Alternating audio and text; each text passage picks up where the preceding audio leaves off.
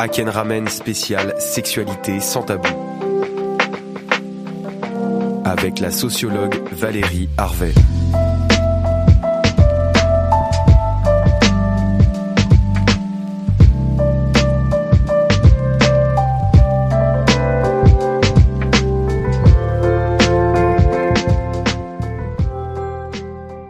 Chers auditeurs, bienvenue dans l'émission Aken Ramen, une nouvelle émission euh, qui contribue à la semaine Sexualité sans tabou. On a le privilège aujourd'hui d'accueillir Valérie Harvey, euh, qui est de l'autre côté de l'Atlantique, euh, à Montréal ou à Québec, je ne sais pas, au Québec en tout cas, ça c'est sûr.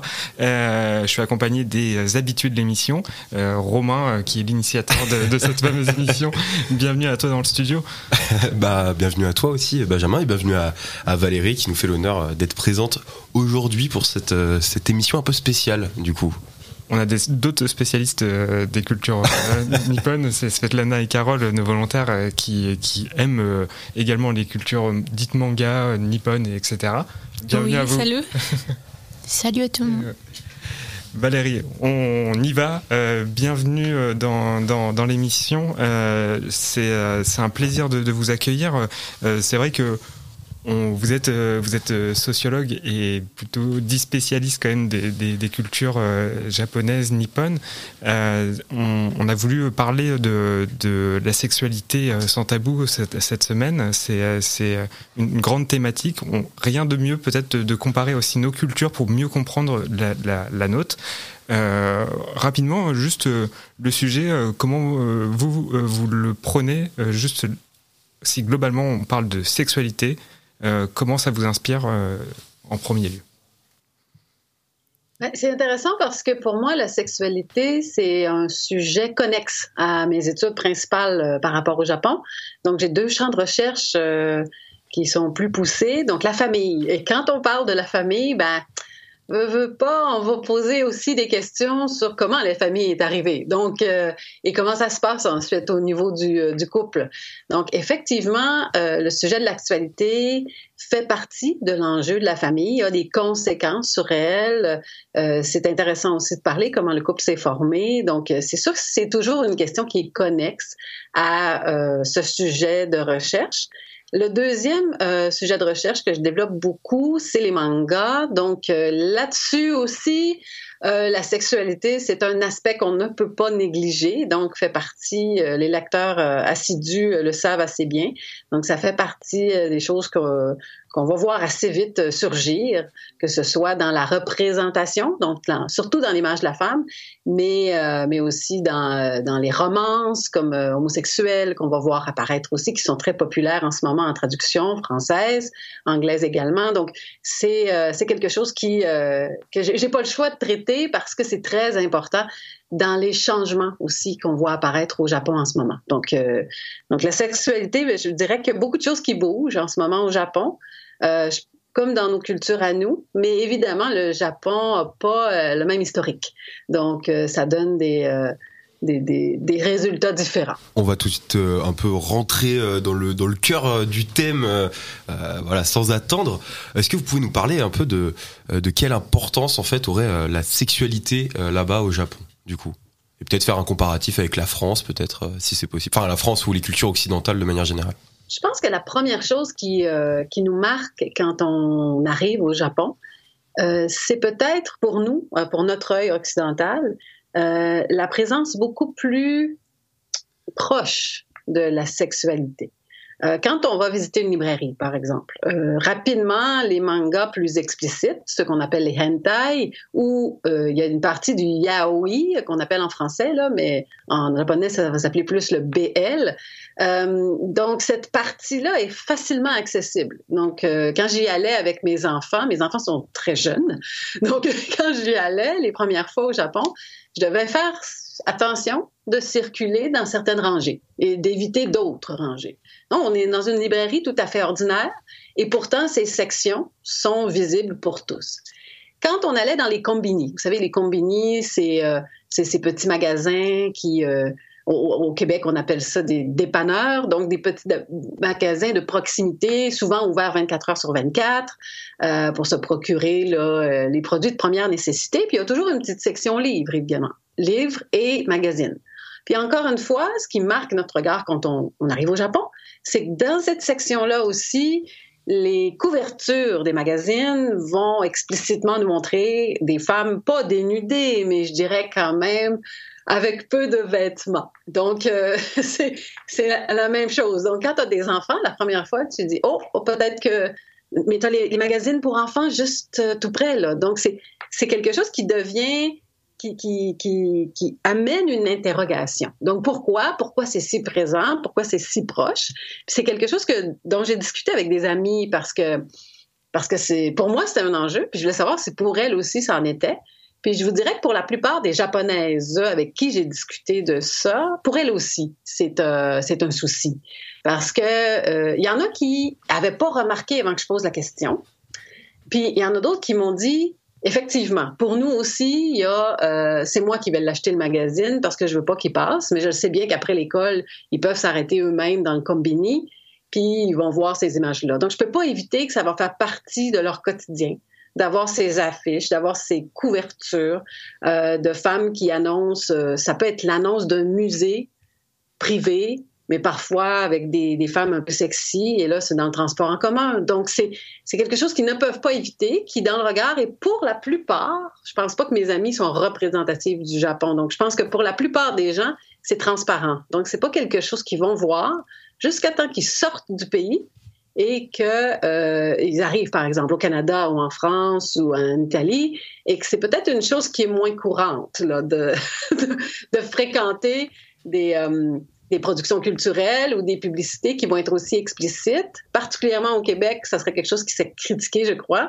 Donc, euh, on a euh, on a vraiment euh, une image qui est très très différente de la manière dont on vend, on va vendre un produit. Donc ça, ça c'est très c'est très très différent pour la sexualité au Japon. Dans, mon idée, c'était plutôt dans les cultures nippones qu'il y avait une forme de pudeur. Au final, c'est nous qui sommes assez pudiques vis-à-vis -vis de l'image du corps alors ou de la communication. Oui, mais c'est pas tous les corps. Hein. On, va euh, souligner que c'est surtout celui de la femme qu'on expose. Celui de mhm. l'homme, euh, à ce que j'ai vu, euh, c'est surtout des hommes d'affaires. ça va être des politiciens qui vont être très bien coiffés, qui vont voir souvent le complet. Donc, il y aura, il y aura, il y a pas, il y aura pas un homme à demi nu là. Donc, moi, j'achète un magazine. Ça va être des, des, beaux hommes. Oui, il peut y avoir des beaux hommes. Donc, souvent, on va avoir des idols, donc les idols japonaises, un acteur hyper populaire ou le patineur euh, Yuzuru Hanyu qui est hyper populaire au Japon qu'on va voir apparaître sur la couverture clairement pour que je l'achète. Et à ce moment-là, on va le voir avec ses plus beaux habits, avec euh, peut-être un petit air mignon, mais ce sera jamais euh, à demi nu. Donc, ça vient pas rejoindre un aspect de la sexualité. Ça vient, ça vient rejoindre un aspect très attirance, mais mais sur, sur ses forces, sa beauté, etc. Donc, euh, il, va, il va y avoir une, différence dans le traitement de l'image de la femme. La pudeur en tant que telle, effectivement, euh, il n'y a, pas cette gêne-là que nous avons. Ça, c'est ça, c'est intéressant parce que je pense que dans les relations sociales, par rapport aussi à la sexualité, il y a à la fois une pudeur et un sans-gêne, mais pas aux mêmes endroits que nous, on peut l'avoir. Donc, euh, on s'en rend pas compte, mais je pense qu'on traîne encore un certain héritage catholique euh, ou euh, un certain héritage religieux qui nous amène une forme de, gêne par rapport à la sexualité. Puis il faut comprendre que au Japon, les religions qui sont prédominantes sont surtout le shintoïsme et le bouddhisme et le bouddhisme japonais. Donc, c'est un bouddhisme qui est légèrement différent de ce qu'on peut retrouver en Inde ou en Chine. Et, la façon dont on va traiter des enjeux de sexualité dans, euh, dans ces religions-là, ça a eu un impact, bien sûr, sur la façon dont on, perçoit la sexualité au cours de l'histoire.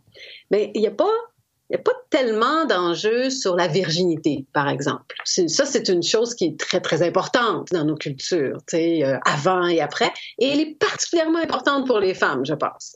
Donc, euh, cet enjeu-là dans nos cultures qui est très présent encore aujourd'hui. Euh, en Japon, moins, beaucoup moins. Donc, euh, il y, a cette idée que non, c'est pas gênant que euh, avec ton copain, tu parles avec tes amis. féminines, par exemple, pour savoir comment ça se passe, puis, puis, puis essayer d'avoir des conseils, des choses comme ça. Donc ça, oui, ça arrive et c'est qu'il y a une espèce de, il y, a moins de, de pudeur par rapport à cette virginité-là. Même si on apprécie le mignon, le kawaii, comme on dit en japonais. Donc, évidemment, on, on a là aussi une espèce de... On met l'innocence sur un piédestal.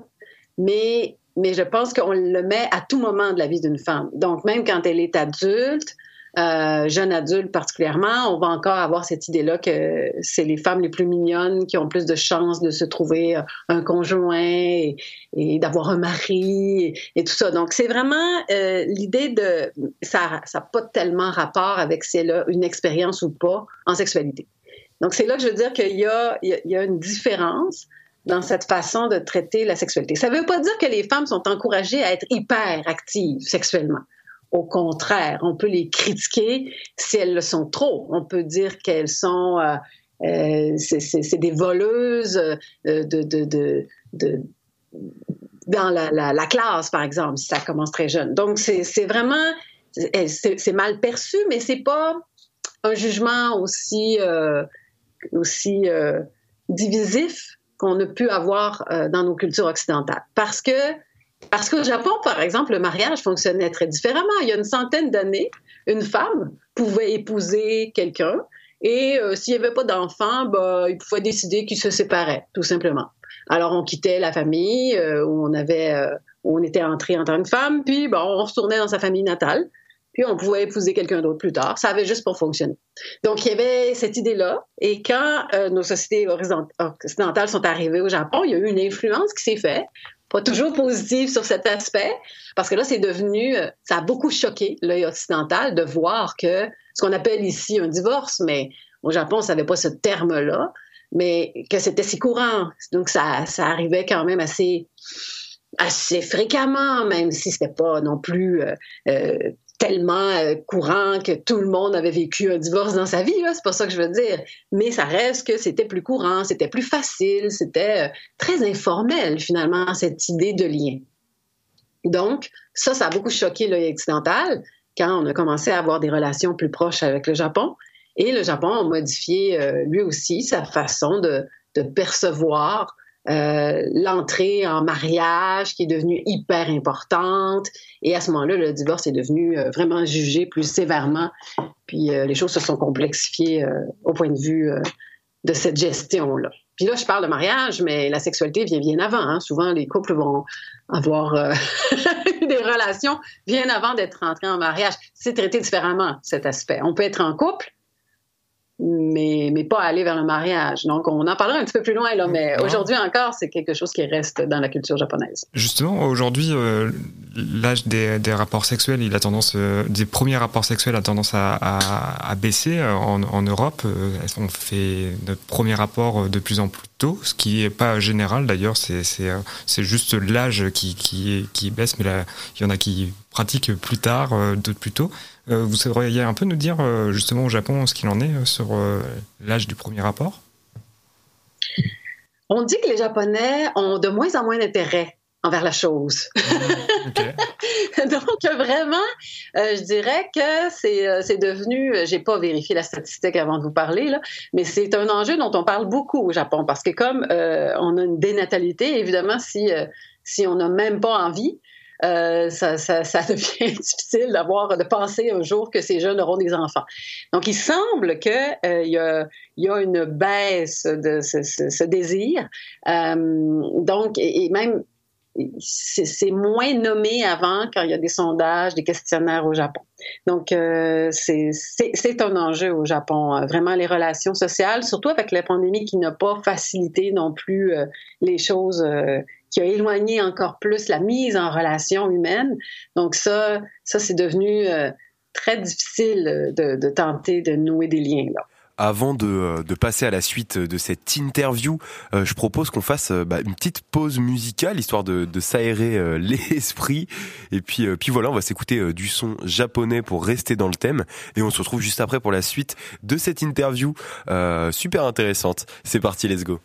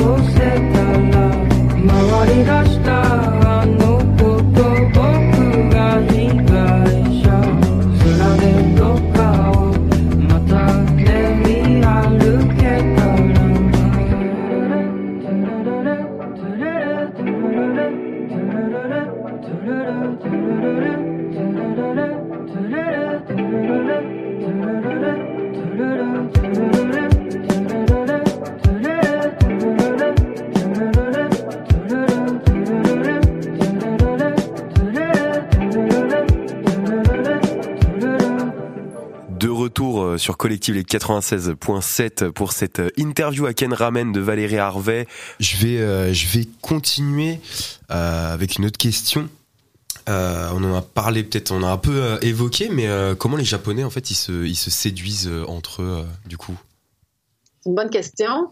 En ce moment, ça s'est beaucoup transféré, quand on n'est plus à l'école, bien sûr, ça s'est beaucoup transféré aux, euh, aux, applications, donc sur téléphone, euh, qui sont devenues très populaires, un peu comme euh, pour nous. Donc, bien sûr, nous, on connaît Tinder. C'est pas celle qui est le plus populaire au Japon, mais euh, mais il y en a euh, des, des, des plusieurs euh, qui sont euh, qui sont très très populaires. Donc, ça fonctionne énormément. Le Japon est un pays très technologique, là, donc euh, c'est pas étonnant qu'ils aient été vers ça. Sinon, c'est sûr que plus jeune, les applications peuvent être utilisées, mais on va aller davantage vers les collègues de classe, la, la famille, des gens qu'on connaît dans sa classe. Donc, on est plus dans le, le milieu social qui, euh, qui nous environne. Donc, c'est la chose qui devient très importante Euh, parce qu'on a l'impression d'une familiarité. Donc, on connaît les amis. Alors que quand, quand on sort euh, de ça pour aller vers une application, c'est c'est un risque. C'est un risque qu'on va courir. C'est un risque. On peut, tomber sur euh, des gens qui, euh, euh, qui vont chercher, par exemple, des relations avec les plus jeunes. Ça, c'est une chose d'ailleurs qu'il faut préciser, puis qui est très intéressante, parce que je pense qu'en Occident, on n'a pas encore compris que quelque chose s'est passé au Japon d'important. Officiellement, pour le gouvernement japonais, la limite de consentement, donc la limite d'âge avec lequel on, on peut avoir une relation sexuelle, c'est officiellement encore 13 ans. Sauf que dans 80% du pays, les municipalités ont passé des lois pour augmenter cet âge-là. Donc, euh, ça dépend des municipalités. Il y en a que c'est 16, mais il y en a que c'est même 18 ans. Donc, et le gouvernement en ce moment est en train de discuter d'un projet de loi qui va augmenter cet âge euh, autour, je crois, de 16 ans. Là, ils sont en train de discuter des modalités de la loi, donc ça peut encore varier. Mais l'âge de consentement va singulièrement augmenter et euh, en plus, il est déjà augmenté dépendant la municipalité où on est situé au Japon, donc la ville.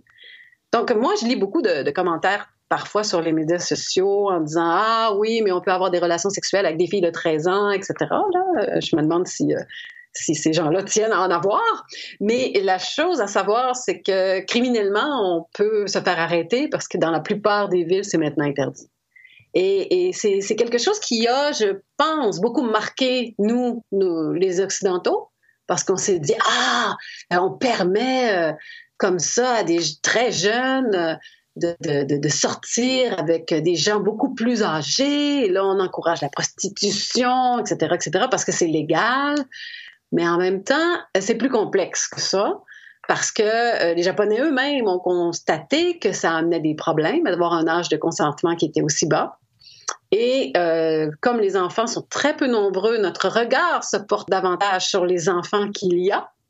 Et on voit davantage les problèmes que, que, par exemple, une sexualité qui a commencé très jeune et, une prostitution, par exemple, qui, qui serait pas un peu causée. Donc, c'est clair que on en a beaucoup parlé au Japon également et euh, que ce soit dans l'industrie de la porno, les films.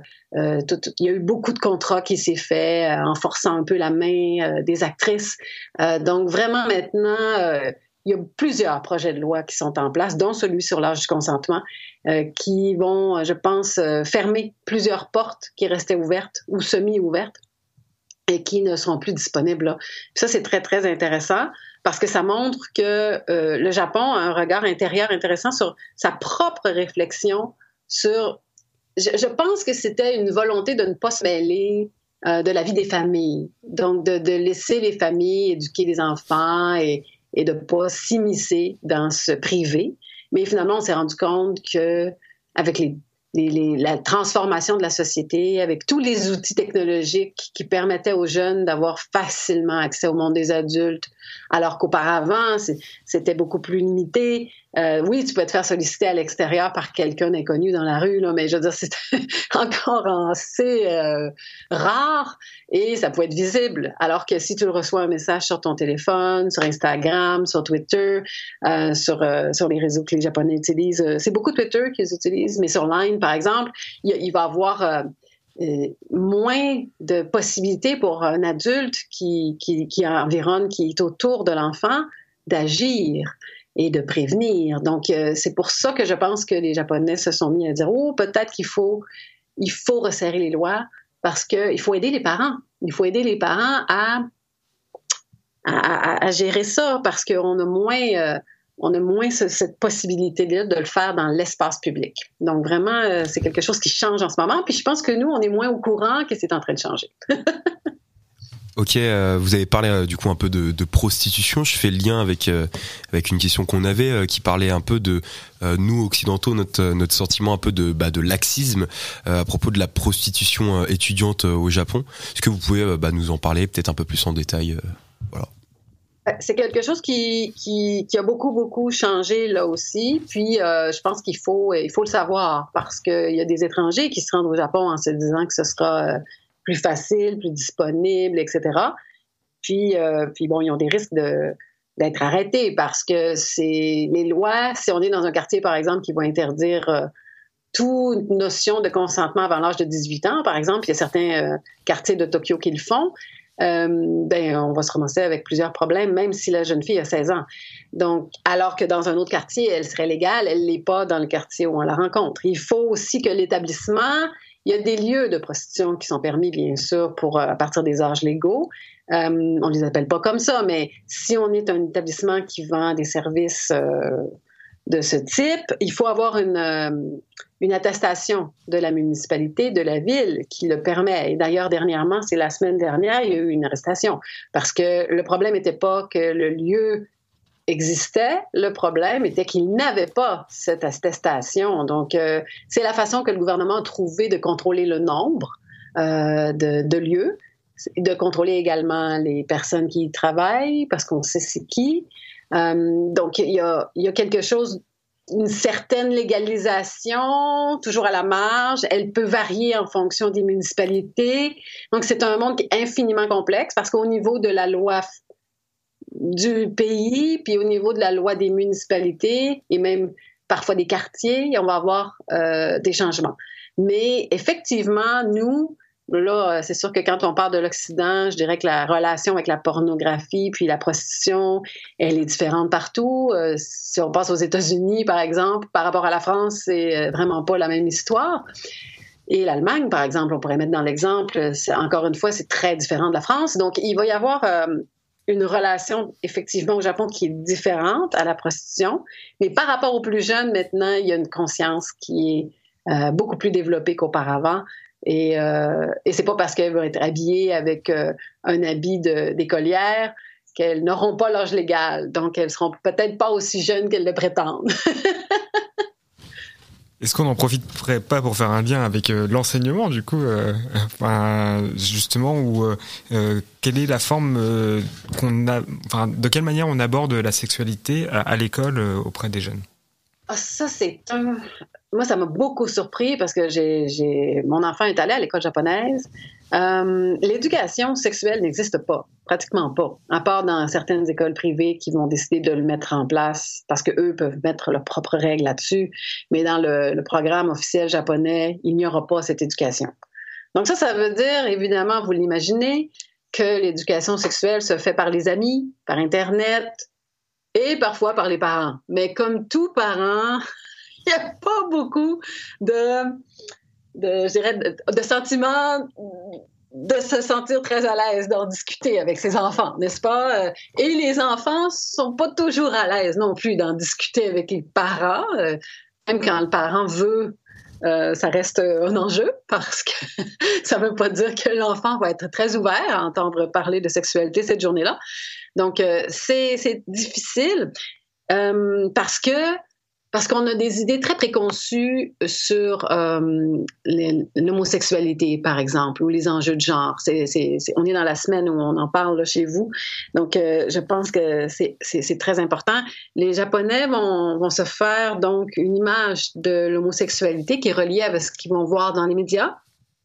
Donc, l'homosexualité, par exemple, masculine, est beaucoup, euh, ou par exemple, va être beaucoup colorée.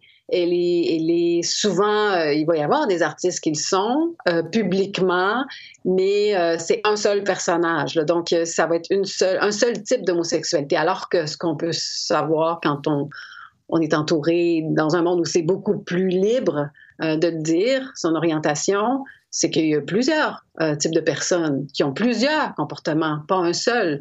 Donc, l'homosexualité, ça se manifeste pas dans une apparence, ça se manifeste pas nécessairement dans un ton de la voix ou dans une manière de, faire aller les mains. Donc, et, au Japon, ça reste encore extrêmement stéréotypé. Quand on a l'homosexualité à la, télévision, ben c'est marqué là. Donc, euh, il, joue là-dessus. Puis l'image des mères, donc, c'est qu'un homosexuel, c'est ça. Et l'image du, du, du, du travesti aussi, c'est très mélangé. Les Japonais, des fois, s'imaginent que quand on est homosexuel, ça peut être parce qu'on veut devenir une fille. Donc là, là, là c'est comme, mais non, ça c'est une autre histoire. Ça c'est c'est être transgenre. Donc c'est pas la même chose, c'est pas la même identité. C'est tout un autre monde. Donc, mais il y a un mélange là-dessus. Euh, des fois, parfois plein de bonne volonté, là. Donc, euh, mais d'une incompréhension, je pense, qui est due à une éducation sexuelle clairement manquante au niveau euh, de l'école, parce que l'école est un lieu où on peut permettre à des adultes de parler d'homosexualité en se basant sur des études, en se basant sur des faits et de les exposer avec pas l'émotivité que les parents peuvent avoir ou les amis euh, qui sont parfois eux aussi, euh, ils vont continuer les stéréotypes, etc. Donc ça, c'est très difficile. Vous savez, au Japon, on a deux types euh, de femmes qui tombent enceintes sans le vouloir. OK? Il y a euh, les, les femmes qui euh, ont 35-40 ans et qui ont déjà une famille, puis euh, que, bon, dans le couple, ça arrive qu'on a une relation sexuelle non protégée, puis, bon, euh, va tomber enceinte. Donc ça, ça peut arriver qu'il y ait un troisième ou euh, une quatrième grossesse comme ça non voulue. Et il va y avoir euh, les jeunes adolescentes. Donc, encore une fois, l'éducation, l'usage du condom est très développé au Japon. C'est vraiment quelque chose dont euh, beaucoup plus que, toutes les autres méthodes contraceptives. Mais il reste que, euh, comme on n'a pas l'éducation sexuelle, des fois on s'imagine que la première fois ça peut pas arriver, ou euh, s'il n'y a pas une pénétration complète, par exemple, ça peut pas arriver parce que euh, là, on parle cru, mais si l'éjaculation a eu lieu à l'extérieur, il n'y aura pas de danger. Alors que, bon, si on a un cours d'éducation sexuelle, on apprend que ça peut être dangereux bien avant ça pour tomber enceinte. Donc, on a des grossesses non voulues pour les femmes qui sont déjà en couple, en mariée pour la plupart, qui ont déjà des enfants, et on en a pour celles qui sont adolescentes. Dans les deux cas, on peut aller vers la solution qui est assez employée au Japon, qui est l'avortement. Encore une fois, cette question-là, elle est reliée à beaucoup de conceptions chrétiennes qui nous encouragent, nous, à juger ça de façon euh, de mauvaise façon, de le juger, euh, de dire Ah, mais c'est terrible le nombre d'avortements au Japon chaque année. Alors, euh, oui et non, parce que pour les Japonais, il n'y a pas ce, cet héritage euh, judéo-chrétien qui vient leur dire que c'est une mauvaise chose, parce que dans la religion shintoïste, où un peu dans la région bouddhiste, bien sûr, on met la vie comme très, très, très importante, mais il reste qu'il y a des temples bouddhistes pour renvoyer les enfants et que, les dieux, que le Dieu nous le ramène quand on sera prêt. Donc, les femmes plus âgées qui euh, sont déjà en, mariage peuvent décider de le garder, bien évidemment, mais peuvent décider d'aller vers un avortement. Et les femmes, euh, les, jeunes, les jeunes filles, elles, c'est très rare qu'elles vont euh, mener une grossesse adolescente. Donc, si on regarde le taux de grossesse adolescente, par exemple, aux États-Unis, puis qu'on le compare avec le Japon, au Japon, il n'y en a pratiquement pas. C'est pas parce qu'elles n'ont pas de grossesse, mais c'est parce qu'elles avortent avant. Et ça, il y a une pression qui se fait. De garder l'enfant, c'est rare, et les parents vont, vont pas vouloir que ça arrive parce qu'ils savent que c'est tellement rare que tu vas être jugé si tu le gardes. Si tu deviens une mère euh, non mariée, euh, adolescente, ça va être très difficile de poursuivre l'école. Ça va être pour les parents, ça va être euh, un, souci également parce que c'est eux qui vont s'occuper beaucoup du petit. Et, et ben, côté financier, ça va être extrêmement difficile. Ça coûte très cher les enfants au Japon. Donc, il va y avoir de la pression pour... Euh, en fait, on va s'attendre carrément à ce que tu ailles vers l'avortement. Et l'avortement, bien sûr, c'est très compliqué. Euh, ben, c'est moins compliqué que chez nous, mais ça reste très, très compliqué parce qu'il faut demander le consentement du, du de l'homme qui est responsable. Ouais, donc ça prend euh, une espèce de, lettre. Euh. On s'entend que généralement, si ça arrive puis vous êtes adulte, vous pouvez demander à un de vos amis de vous aider là-dessus. Là. C'est pas obligé d'être la même personne. Le docteur ne va pas vérifier. Si c'est une agression, si euh, les mineurs, là c'est différent, les règles sont différentes. Il n'y a pas besoin d'avoir bien sûr cet accord.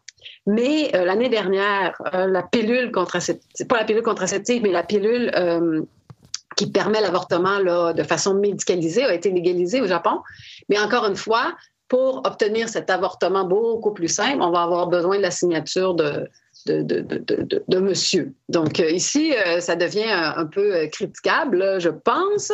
Moi, je, critique cet aspect du Japon qui, qui, qui, qui, enlève un peu le, le, contrôle des femmes sur leur corps, mais surtout le choix de poursuivre ou non une, une grossesse. Mais en gros, l'avortement est beaucoup plus disponible, beaucoup plus facile.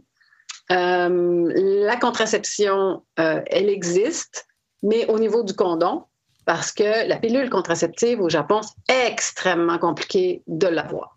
C'est vraiment quelque chose qui n'est pas répandu. La plupart de vos amis, si vous en avez japonaises, ne vont jamais utiliser la pilule contraceptive. Puis quand vous dites que c'est répandu dans nos pays, parce que la France et le Québec, on partage des taux d'utilisation qui sont extrêmement élevés, euh, c'est étonnant pour eux parce qu'ils vont nous sortir, oui, mais il n'y a pas de danger, ou euh, oui, mais après, est-ce qu'on peut devenir enceinte? Ou là, il y a des questions qui surgissent parce que pour elles, il y a encore une fois des stéréotypes qui se sont euh, multipliés à propos de la pilule contraceptive, des, risques réels, bien sûr, mais souvent qui ont été augmentés. Et ça, il y a eu un petit peu de lobby des, euh, médecins, parce que c'est beaucoup plus payant de faire des avortements que de, prescrire une, pilule qui, qui, qui, permet de ne pas avoir d'avortement. Donc, au bout du compte, les accidents euh, et les avortements vont, permettre beaucoup plus, euh, pour les médecins, on s'est opposé beaucoup plus, si on veut, à, la pilule pendant très, très longtemps. Elle a été autorisée très tardivement au Japon et euh, elle est encore extrêmement complexe à obtenir. Même si vous venez de l'étranger, puis vous l'utilisez régulièrement, vous devez rencontrer un médecin, passer des examens, prouver que vous savez comment l'utiliser, que vous connaissez les risques. Extrêmement complexe.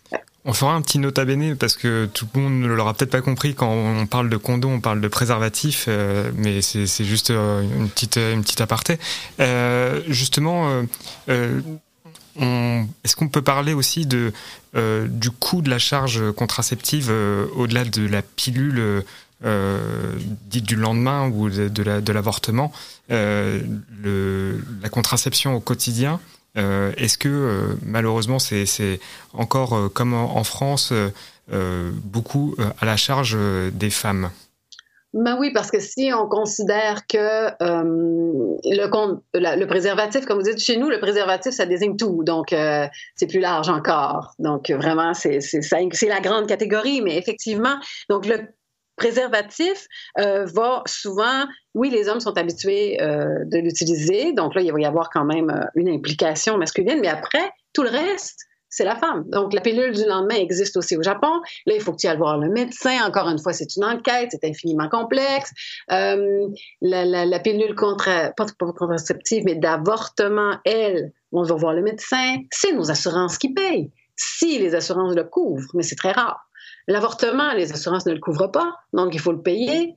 Euh, donc, euh, mais ça, c'est la femme qui paye. Donc, c'est vraiment toujours la femme qui va gérer les conséquences d'une contraception qui n'aura pas euh, été faite parce que bien sûr le condom c'est le moyen contraceptif le plus utilisé, mais c'est pas tous les hommes qui sont très enthousiastes à le faire non plus. Donc il peut y avoir une certaine pression après quelques fois dans le couple pour dire oh juste cette fois donc et là ben la femme va devoir aller chercher une pilule du lendemain parce que il y a une crainte que ça puisse être dangereux. Donc c'est effectivement encore une fois, ça repose beaucoup sur les conséquences vont être gérées uniquement par la femme parce que si un enfant hors mariage, euh, le père n'a jamais l'obligation tout à fait là, de, de, de, faire le suivi, d'avoir. Euh, d'avoir il n'y a pas a pas tellement de, de, suivi par rapport au papa parce que souvent, on va avoir une autorité parentale qui va être uniquement dédiée à un parent s'ils ne sont pas déjà dans un mariage. Et s'il y a un divorce, ben encore une fois, l'autorité parentale va être dédiée à un parent, généralement à la mère. Donc, la mère va avoir toute la responsabilité des enfants dans la plupart des cas. Merci pour toutes les précisions. Euh, du coup, euh, là, ça nous a invité aussi à parler de, la notion peut-être de couple. Et euh, est-ce que justement, cette notion-là, elles, sont les mêmes que nous? Vous en avez déjà parlé un petit peu avant, que justement, il, peut y avoir un divorce culturellement, c'est OK. Euh, depuis bien plus longtemps que, que, chez nous, mais ah non, c'est je, je, je m'emballe. Désolé, c'est parce, que, je suis pas spécialiste. Vois, mon visage à la caméra. Là. oui, oui. Alors, euh, oui, ben culturellement, c'était OK. C'était OK il y a 100 ans. C'est, euh, c'est devenu euh, jugé sévèrement. Donc, les, les, les, divorces sont moins courants que, que, que dans nos pays occidentaux, mais mais ça arrive. Donc, c'est possible. Quand ça arrive, c'est initié par les femmes. Il y a plusieurs cas où il va y avoir eu des cas de violence conjugale, des choses comme ça. Donc, vraiment, les raisons sont souvent très, très, très sérieuses pour aller vers un divorce. Ce qui est différent au niveau des couples, c'est qu'on peut avoir euh, des relations de couple, donc des relations sexuelles, mais ne pas avoir le projet de marier cette personne parce que c'est un freeter, par exemple. Donc, c'est-à-dire une personne qui n'a pas un emploi stable. Donc, euh, on se dit, j'ai pas d'avenir avec lui. Donc, pourquoi, pourquoi je l'épouserais? Pourquoi mes parents l'accepteront jamais? Euh, ma famille va s'opposer. Alors, euh, on, a, on a une relation, on est ensemble, OK, pour s'amuser, pour sortir, parce que c'est plaisant, mais on n'est pas on n'est pas en chemin vers euh, ce qu'on appelle devenir sérieux au Japon. Donc, euh, se, marier, devenir vraiment adulte pour les Japonais, c'est avoir un travail et être marié. Donc, euh, donc ça, c'est pour les hommes particulièrement. même les hommes, il y a un bonus hein, quand vous êtes marié au travail, que c'est considéré comme quelqu'un qui est sérieux, donc, ça se peut que ça vous donne euh, certains privilèges dans votre travail si vous avez un emploi stable. Donc, euh, c'est pour les femmes se marier comme elles savent que euh, si elles envisagent d'avoir des enfants, souvent après le mariage, c'est quelque chose qui arrive. si elles ont des enfants, il n'est pas rare qu'on s'attende à ce qu'elles quittent le travail ou au moins qu'elles le réduisent vraiment beaucoup euh, donc, ça veut dire que toute la charge financière de faire vivre la famille revient euh, au père. Et là, là, ça crée un enjeu de. Je pense que je comprends bien pourquoi elle cherche donc quelqu'un qui va avoir un emploi qui va être assez payant, parce que c'est une question de, elles savent que ça va être très, très difficile si elles entrent dans une, une, relation avec des enfants. Donc, euh, c'est pour ça que dans la notion de couple, je pense que c'est très différent chez nous, cet aspect de dire euh, oui, OK, on, vit ensemble, mais euh, on se voit de temps en temps, ou on vit pas ensemble, mais on se voit de temps en temps, euh, on a des dates, mais, mais c'est pas, pas sérieux. Donc, il n'y a pas de, on n'envisage pas nécessairement l'avenir comme ça. Et, et, ce qui est intéressant, c'est que le, le, tiers des mariages célébrés au Japon, c'est un mariage où la femme est enceinte. Donc là, ce que ça veut dire, c'est que euh, vous sortiez avec quelqu'un. C'était euh, une bonne personne, c'est quelqu'un d'intéressant, il y a un emploi, bon, un emploi pas si mal, vous en avez un aussi, mais vous n'aviez pas pensé nécessairement à vous, à marier, mais bon, le bébé arrive. Et là, euh, là pour parce que c'est un homme qui est responsable, puis parce que euh, il faut, faut, légaliser les choses, parce que c'est vraiment ça aide vraiment beaucoup quand on est marié par rapport à l'enfant. Alors on, va se marier. Donc euh, ça peut être des situations qui arrivent, c'est-à-dire que bon peut-être vous aviez espéré tomber sur un médecin ou un avocat, mais c'est pas arrivé. Mais finalement, ben vous étiez bien avec cette personne. Ça fait cinq ans qu'on se connaît on vivait pas encore ensemble, bon, le bébé est arrivé, puis finalement, on s'est marié, puis on est bien ensemble. Donc, c'est des choses qui peuvent arriver, donc c'est quand même euh, assez courant qu'on voit ces situations-là également. Mais dans plusieurs cas, ça ne va rien donner, dans le sens où, euh, bon, à un moment donné, on s'éloigne, on ne se voit plus, puis cette relation s'efface, mais on reste célibataire. Donc, il y a beaucoup de célibataires au Japon, que ce soit chez les hommes ou chez les femmes. Donc, ça, ça peut arriver également. Et ce qui est intéressant par rapport à la notion de couple, c'est que quand on est marié, qu'on a eu nos enfants, euh, souvent les enfants, euh, les bébés vont dormir dans la chambre euh, des parents, particulièrement de la maman, environ cinq ans après leur naissance. Donc ça, c'est pour aider quand il y a besoin d'aller aux toilettes, pour l'allaitement, pour tout ça. Donc ça peut être assez long, cinq ans. Et ça favorise pas nécessairement les rapprochements quand vous avez un bébé qui dort au milieu des deux parents, n'est-ce pas? Donc, en tout cas, moi, j'avoue que ça m'incite plus à dormir qu'à me rapprocher. Donc, euh, on dit qu'après le mariage, beaucoup de couples deviennent sex-lex couples, donc des, couples sans, sans euh, relation sexuelle.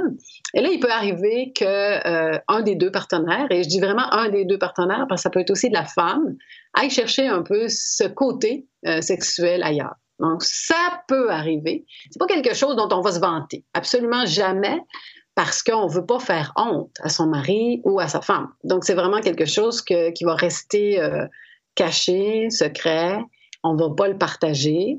Mais tant que ça reste secret, ça peut être possible. Mais, je dirais que c'est, c'est, pas si répandu qu'on le dit. C'est quelque chose qui, euh, fait, fait, parfois plus souvent euh, la une de nos journaux occidentaux parce que c'est coquin, puis on aime bien parler des sujets un petit peu différent de ce qu'on a comme habitude ici, mais c'est pas si courant. La plupart des couples vont simplement rester sans sexe pendant une certaine période de temps, le temps que les enfants aient quitté enfin la chambre soit assez grand pour avoir leur propre chambre.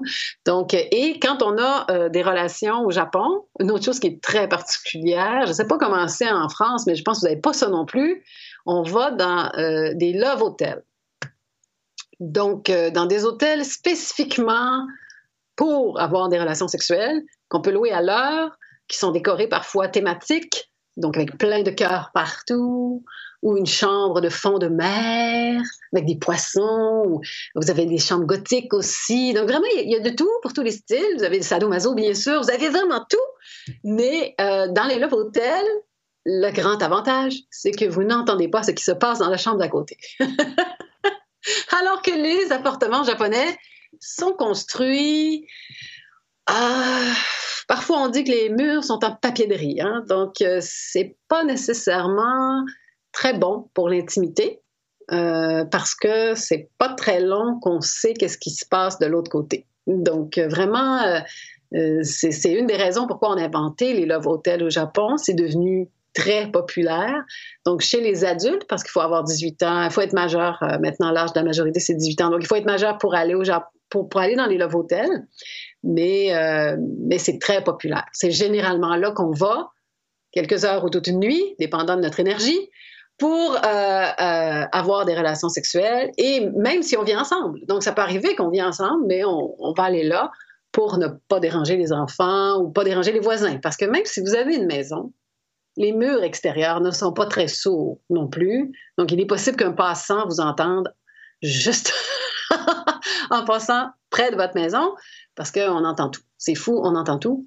Euh, on entend les discussions à l'intérieur des maisons. Euh, on ne les voit pas parce que souvent les fenêtres vont être givrées, mais on entend. Donc c'est très différent de, ma culture parce qu'au Québec, euh, on voit tout, Hein. On est une nation d'hiver, donc souvent on va laisser même les fenêtres ouvertes l'hiver, puis les, lumières sont allumées à l'intérieur, donc on peut voir les gens manger ou écouter la télévision. Quand on passe devant une maison, c'est pas rare, mais on n'entend rien. Jamais. Donc, euh, ça, c'est l'envers du décor. Pour moi, c'est quelque chose qui m'avait beaucoup marqué et j'ai compris euh, pourquoi on avait inventé les Love Hotels. Parce que dans une nation où on veut respecter les gens, on respecte beaucoup les voisins, étant donné la grande densité de la population qui vit dans des, petits endroits, qui, qui, est très, très étroit, euh, c'est normal de, de, se dire, pour, pour ces activités un peu plus brillantes, on va aller ailleurs. toutes ces contraintes enfin, que vous avez exposées, mais qui sont parfois choisies ou qui sont subies par, par la densité de la population, euh, un choix aussi euh, culturel sur euh, l'intimité exposée ou non. et, peut-être un point qu'on n'a pas évoqué, parce que et je pense qu'il est important, c'est la place du travail qui est extrêmement importante dans, dans la société japonaise. tout ça, ça génère pas des frustrations quand même à, à un moment donné le le manque de capacité à avoir de l'intimité. En tout cas, euh, peut-être que les love hotels sont surchargés et sont, sont, sont euh, exploités au maximum de leur capacité, je, je ne sais pas. Mais euh, j'ai tendance à penser au fil de la discussion que quand même exprimer sa, sa tendresse, c'est pas si évident, ou en tout cas, s'exprime peut-être différemment. Et est-ce que elle, a, elle a des conséquences aussi sur, sur peut-être plus psychique ou en tout cas sur, euh, sa santé. Oui, ça c'est plus psychologique. Je ne sais pas si ça a des conséquences, mais c'est clair que lorsqu'on fait des enquêtes euh, nationales sur euh, le nombre de relations sexuelles dans une semaine, par exemple, et qu'on compare avec les autres pays du monde qui font de telles enquêtes, ça arrive assez fréquemment qu'on a des enquêtes comme ça parce que c'est quelque chose qu'on aime bien comparer. la France, vous êtes toujours en haut. Hein? mais le Japon est toujours très bas. Donc, euh, donc euh, ça, il faut toujours nuancer, bien sûr, parce que ce que les gens veulent déclarer est la vérité. Et je crois qu'il y a une marge entre les deux. Mais il reste que, bon, en France, vous avez bien déclaré que vous faites ça souvent et que vous êtes très actif, alors qu'au Japon, on déclare qu'on ne fait jamais. Donc, on est des euh, c'est vraiment très actif. Ouais, ouais, on, ment beaucoup aussi, nous, les Français, peut-être. On, on, dit plus qu'on en fait. C'est possible. Peut-être. Alors au Japon, euh, on déclare donc qu'on est très peu actif sexuellement. C'est une chose qui a été dénoncée par les politiciens à de nombreuses reprises parce que justement, on trouve que ça devient inquiétant. On a même donné des noms, hein, euh, des noms euh, particulièrement évocateurs. Donc par exemple, les filles, les filles qui habitent toujours chez leurs parents. qui deviennent adultes, qui sont toujours là, ils vont travailler, elles voyagent un peu à l'étranger, etc. On les appelle des, parasites, singles, donc des, euh, célibataires parasites. Euh, alors que, euh, en gros, elles assument la charge de prendre soin des parents qui vieillissent. Donc, c'est quand même pas si parasite que ça, parce que souvent, en vieillissant, cette maison qui est partagée, elle devient très importante pour les parents aussi. Et vous avez dans les garçons, les garçons qui ne s'intéressent pas tellement euh, au sexe, euh, qui veulent pas tellement la, séduction, euh, qui ont des amis féminines, mais c'est des amis. Il n'y a aucune, c'est platitude totale, c'est platonique, il ne se passe rien du côté sexuel, c'est uniquement des amis, du collègue de bureau. donc, ces, ces, garçons, on les appelle des, des herbivores. Donc, et ça, et ça c'est pour vraiment les, les mépriser, hein, parce que les hommes qui, euh, qui aiment chasser, euh, euh, la femme qui n'attend comme une proie que d'être attrapée, bien sûr, on les appelle les carnivores. Donc, eux, ils dévorent, ils, vont, ils vont souvent, mais, mais puis, on se moque de, de, ces jeunes hommes qui sont calmes, qui tiennent pas tellement à chasser pour chasser. Donc, on les appelle donc des herbivores. Donc, dans les médias, ça, ça, ça a beaucoup on en a beaucoup parlé, euh, certains s'en sont moqués, euh, on a dénoncé ces phénomènes en disant que ça contribuait à la dénatalité du pays, parce que vous savez, au Japon, c'est un grand enjeu, le fait qu'il n'y a plus d'enfants, ou presque depuis euh, des décennies maintenant. Donc, c'est clair que au niveau de, en tout cas, de l'activité sexuelle, je pense que c'est clairement pas pas énorme, je, crois. On, peut, on peut questionner les enquêtes, bien sûr, mais, mais c'est probablement assez réel. La Corée partage aussi euh, ce problème. Donc, euh, on, a des gens qui travaillent énormément, qui rentrent du travail vers 23 heures, euh, minuit, qui se lèvent très tôt pour partir et prendre des transports en commun qui sont très longs, parce que oui, ils sont très bien organisés, mais on habite très loin parce que ça coûte cher d'habiter tout proche de son travail à Tokyo. Donc, par exemple, on va prendre le transport en commun pendant une heure et demie. Et donc, on part très tôt pour embarquer, être à l'heure, puis on va faire des heures jusqu'à 23 heures. On va sortir avec les clients après le travail. C'est là que vont se faire les liens pour les contrats. On revient, on est fatigué. Donc, non, on n'a pas le temps. On n'a pas le temps pour la séduction, puis on n'a pas le temps pour les relations sexuelles non plus, surtout qu'on travaille souvent le samedi également. Donc, vous avez eu, vous avez encore des manifestations par rapport à l'âge euh, de la retraite en ce moment au Japon. Ben, en France, mais au Japon, c'est quelque chose qui, euh, qui, qui, on travaille, on travaille, puis euh, la retraite pour plusieurs, euh, on n'aura pas les moyens vraiment de la prendre non plus. Là. Donc, euh, on, travaille très, très, très longtemps, on travaille très tard, et ça ne favorise pas effectivement les relations de couple. Puis, tu parlais des... J'ai trouvé ça très intéressant parce que ça m'a rappelé l'attachement donc, les marques d'attention et d'affection qu'on a envers les autres, ça, c'est très, très différent au Japon. Euh, puis des gens qui sortent avec des Japonais, les étrangers qui sortent avec des Japonaises ou des Japonais, s'en rendent compte très vite. Donc, euh, on n'enlace pas quelqu'un quand on est content de le voir. On ne donne pas de, de, de, bisous euh, sur les joues comme ça dans la rue. Ce serait impossible. Donc vraiment, c'est quelque chose, on est très gêné par rapport à, des marques d'affection, même chez un couple qui sort ensemble. La seule qu'on tolère bien, c'est de se prendre la main. Donc se prendre la main, c'est mignon, ça va. Mais c'est tout.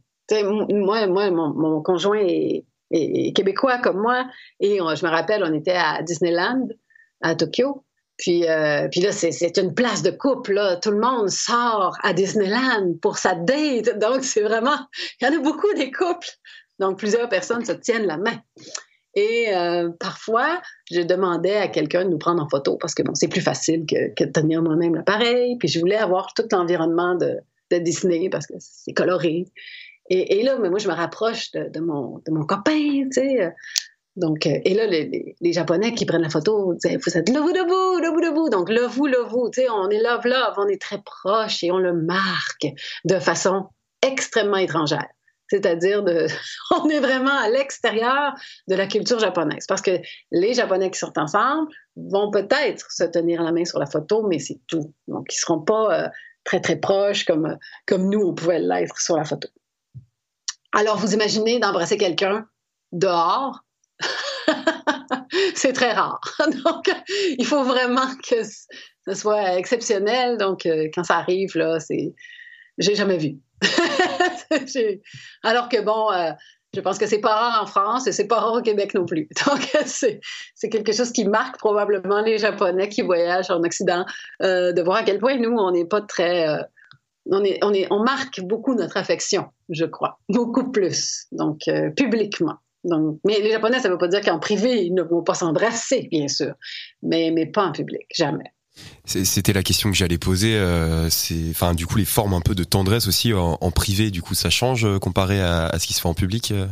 Les marques de privé, d'affection en privé, ça ressemble beaucoup. Donc, on aime bien se faire des repas ensemble. donc, comme je dis, bon, à part le fait que si, si, si on a un appartement qui est trop trop en papier de riz, on, va aller à l'extérieur, là. mais ça reste que les marques de rapprochement quand on est en privé. Euh, en couple, ça ressemble beaucoup à nos relations à nous. Là. Donc, euh, puis il faut pas s'imaginer que les femmes japonaises sont soumises. Encore une fois, c'est une image des fois qu'on voit chez les asiatiques. Euh, on imagine les asiatiques comme parce qu'ils sont polis, parce qu'ils sont respectueux en public, on imagine qu'en privé, ça va être euh, vraiment facile, etc. Non, non, non. Les femmes japonaises euh, ont du caractère euh, et en privé, si vous ne l'aviez pas compris avant, vous allez le comprendre rapidement. Donc, c'est très bien.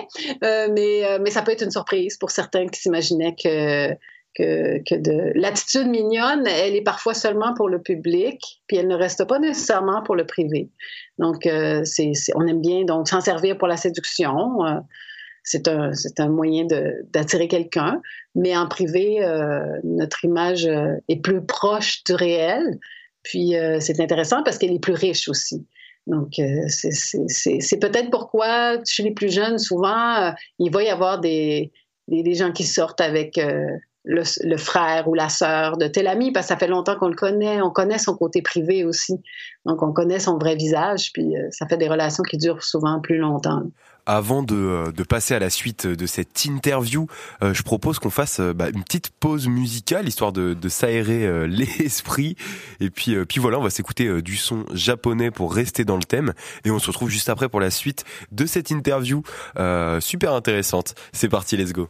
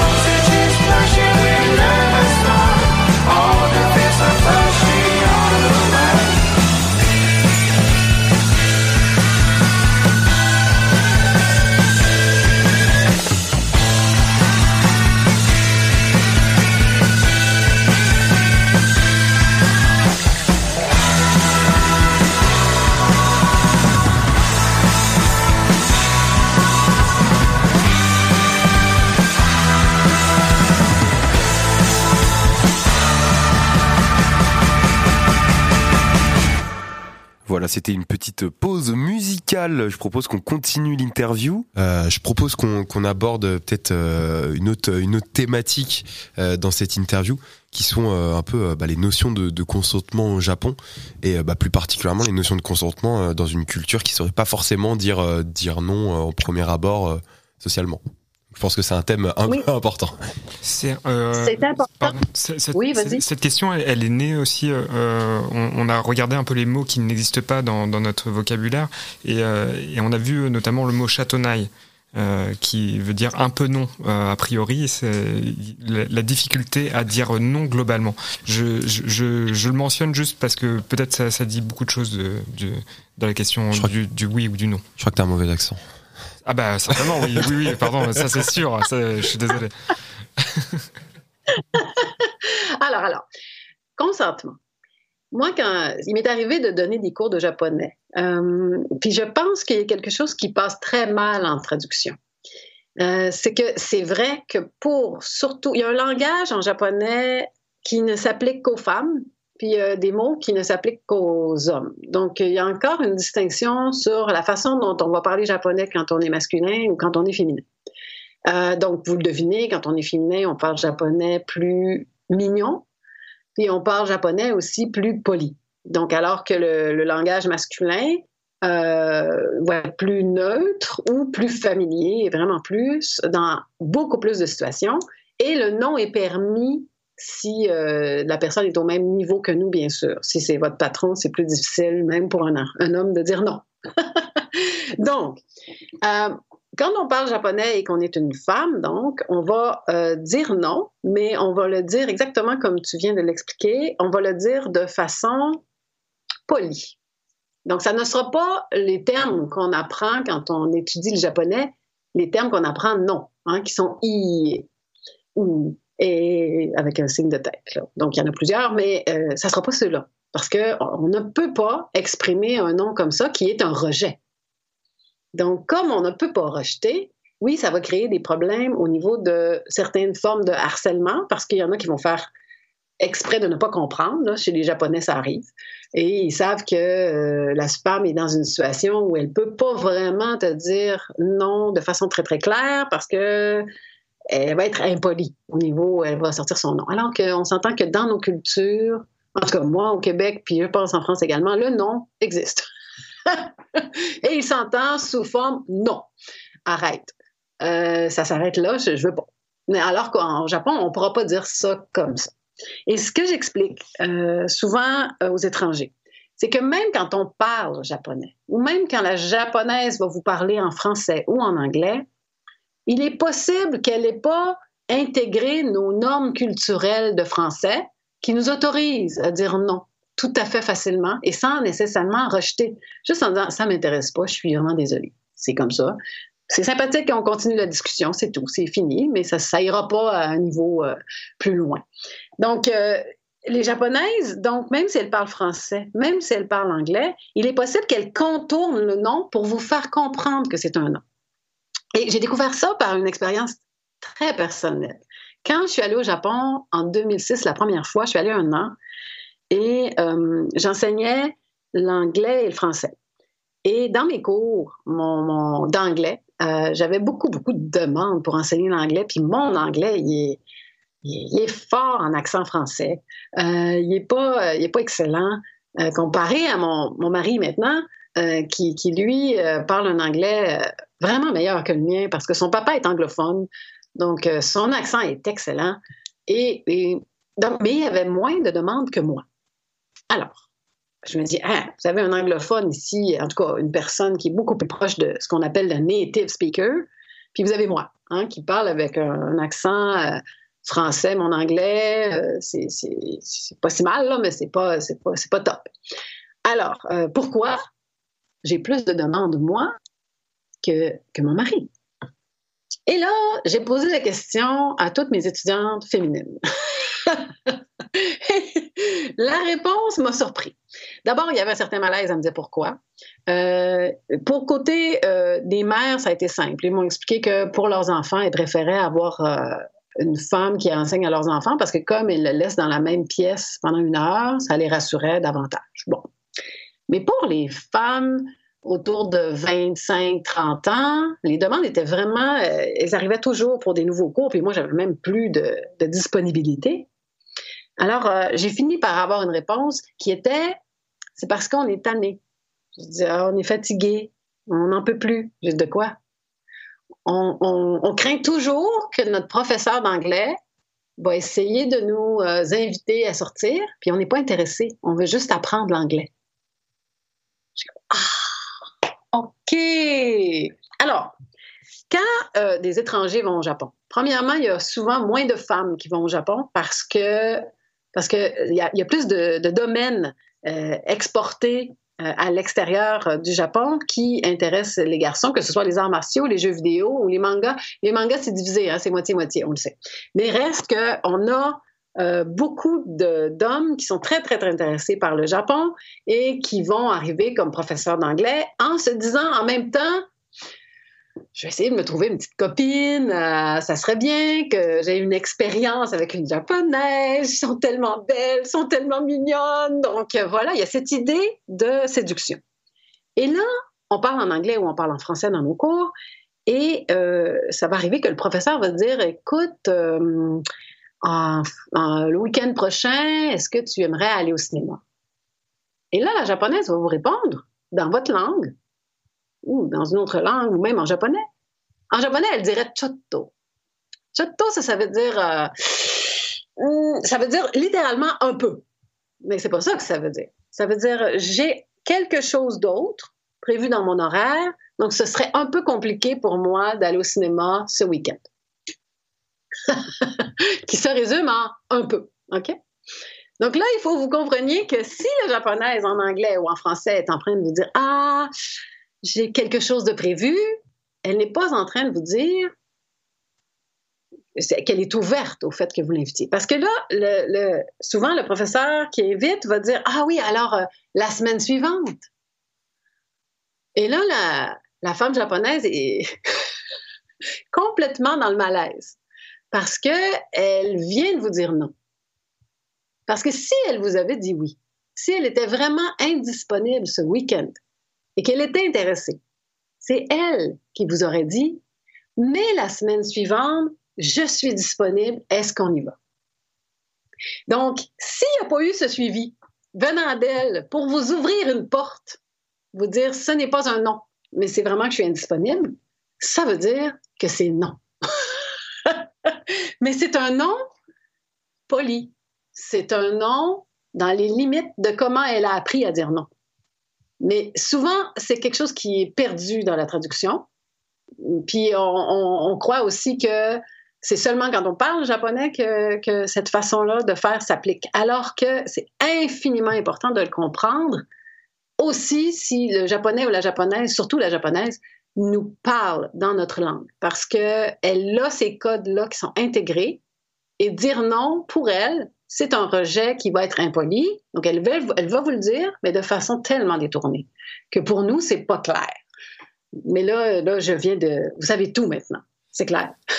Là, on voit la problématique que ça peut être vis-à-vis quand même de cultures euh, autres, mais, euh, mais euh, entre japonais, est-ce que ça, ça amène des problématiques autour du consentement, cette difficulté ou non de, de, de, dire non tout simplement, ou difficilement justement? Oui, c'est même euh, au niveau des Japonais, euh, ils vont ils vont le comprendre beaucoup plus facilement que nous, mais ils vont insister. Donc ça peut arriver que pour ceux qui, euh, qui, qui veulent faire fi de cela, ils vont insister. Il y a un livre très intéressant à lire sur cette question, c'est La boîte noire de Shiori Ito qui a été donc traduit en français, très bien traduit. C'est un essai qui, qui raconte son histoire. Donc, elle, elle montre que c'est un bon exemple. Elle explique particulièrement cet enjeu du nom euh, du consentement qui est très difficile pour les femmes japonaises.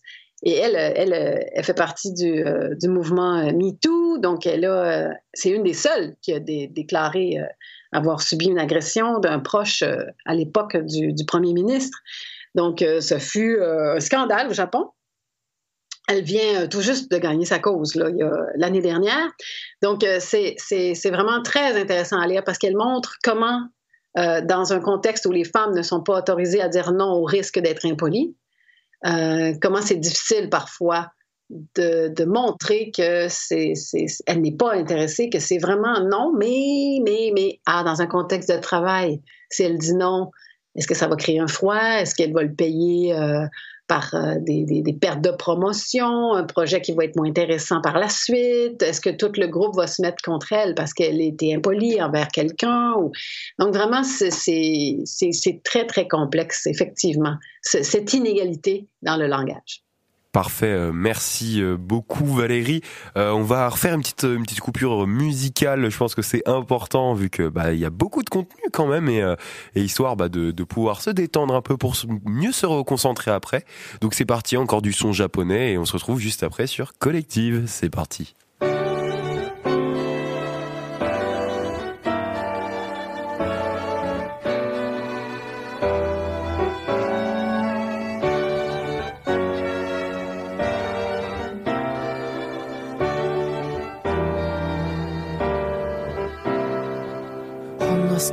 が見えてしまったんだ。優しさをためらった顔が映った。誰かが見たらそれは血合いかのように。収まったその一枚は美しい。胸のビー玉みたい。閉じ込められてるから美しい。出そうとしたら割れるからどんな感じで。愛せばよかった。貴重な記憶も怖いと嫌うけど。写真くらい撮らせてツーショット。記憶が形になって分かった。やっぱり怖かった残したいとさ君に限っては消えないと思ってたガラスの向こうに問いかける。追いかける。いつまで？だけどもだけども恋は散ってった。うわ拾った葉の裏側にあった。見たことない表情を。表だけで恋なんてしないように。だってそう好きたい真面目は今日も上がった。心で吸い込むまでもうちょっとさ。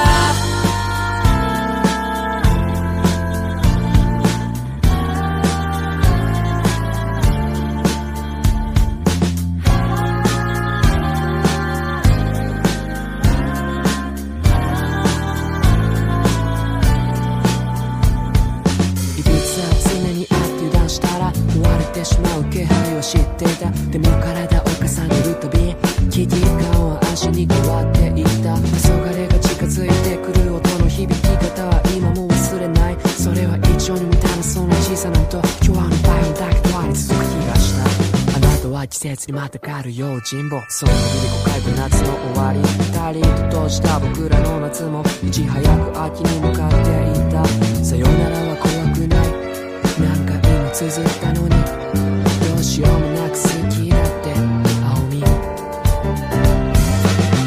どもだけども恋は散ってった拾った葉の裏側にあった見たことない表情を表だけで恋なんてしないようにだってそう好きたい真面目は今日も上がったこの手吸い込む